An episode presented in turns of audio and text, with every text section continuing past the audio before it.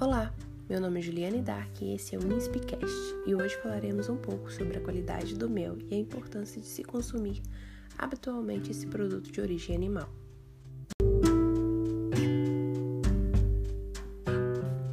Para começar, você sabe o que é mel?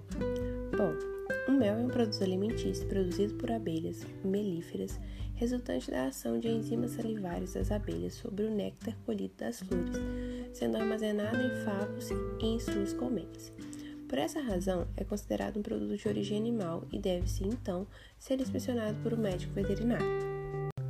Outros produtos provenientes da atividade das abelhas e que também são inspecionados pelo veterinário são o pólen apícola, o própolis, a geleia real, a cera de abelha, a apitoxina. A legislação vigente no Brasil para a inspeção do mel e demais produtos apícolas é o RISPOA, Regulamento de Inspeção Industrial de Produtos de Origem Animal, a Portaria 6 de 1985, que normatiza os aspectos higiênicos, sanitários e tecnológicos para o mel, cera de abelhas e derivados, a Instrução Normativa 11 de 2000, que trata do Regulamento Técnico de Qualidade e Identidade do Mel, e a Instrução Normativa 3, que regulamenta os aspectos técnicos de identidade e qualidade dos demais produtos apícolas. No Brasil, utiliza-se a espécie Apis mellifera, resultante do cruzamento com abelhas trazidas ao país de outros continentes. Tá, mas e aí? Como é a composição do mel? O mel é uma substância viscosa, rica em açúcares, tendo, em geral, sabor agradável com aroma particular de altos valores nutricionais e terapêutico. A cor, o sabor, o aroma e a consistência do mel variam de acordo com as floradas e com o clima, entre outros fatores. A manipulação do mel pelo apicultor pode alterar suas características. O mel é basicamente uma solução saturada de água e açúcares, mas contém também diversos outros compostos em pequena quantidade. Entre os açúcares, quase 80% são simples, destacando-se a frutose e a glicose, e cerca de 10% são açúcares compostos, como a maltose e a sacarose. É importante ressaltar que, devido à sua constituição de açúcares simples e compostos, o mel verdadeiro cristaliza-se, ou como popularmente se fala, açucar, com o passar do tempo ou em baixas temperaturas. Para descristalizá-lo, o recipiente com mel deve ser colocado em água aquecida, banho-maria, desde que a água não ultrapasse 40 graus, uma vez que acima dessa temperatura o mel pode perder algumas de suas propriedades. Uma curiosidade é que para produzir um quilo de mel, as abelhas precisam visitar nada menos que 5 milhões de flores. Uma abelha produz algo em torno de 5 gramas de mel por ano, e uma colmeia com 50 mil abelhas pode produzir em torno de 250 kg de mel anualmente.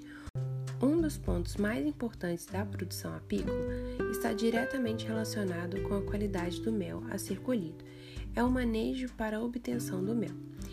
Esse manejo engloba todo o trabalho que vai desde a preparação e o planejamento das etapas de coletas de extração do mel até a devolução dos quadros centrifugados às colmeias de apiário. Execução correta de todas essas etapas preserva as características microbiológicas, fisicoquímicas e sensoriais do mel. Então, como é feita a inspeção do mel no Brasil? Bom, a inspeção do mel é feita mediante análises preconizadas pelo Ministério da Agricultura, Pecuária e Abastecimento, de acordo com a Portaria 6 de 1985.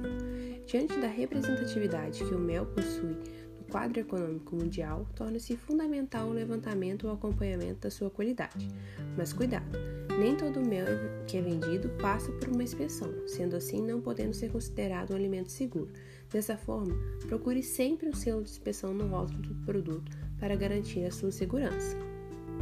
Mas qual a importância de consumir habitualmente esse produto? Bom, além de ser um adoçante natural e fonte de energia, o mel apresenta efeitos antibacterianos, anti-inflamatórios, analgésico, sedativo, expectorante e hipossensibilizador. Todos esses benefícios o tornam uma excelente opção na mesa do consumidor. No entanto, no Brasil, exceto na região sul, o mel ainda não é muito consumido. A média de consumo é de 0,3 gramas ano por habitante, valor muito baixo quando comparado a outros países, como os da Europa, por exemplo, cuja média é 1 kg por ano por habitante. Então é isso, pessoal. Esse foi o nosso Inspicast. Espero que tenham gostado do tema de hoje. Até a próxima. Tchau, tchau.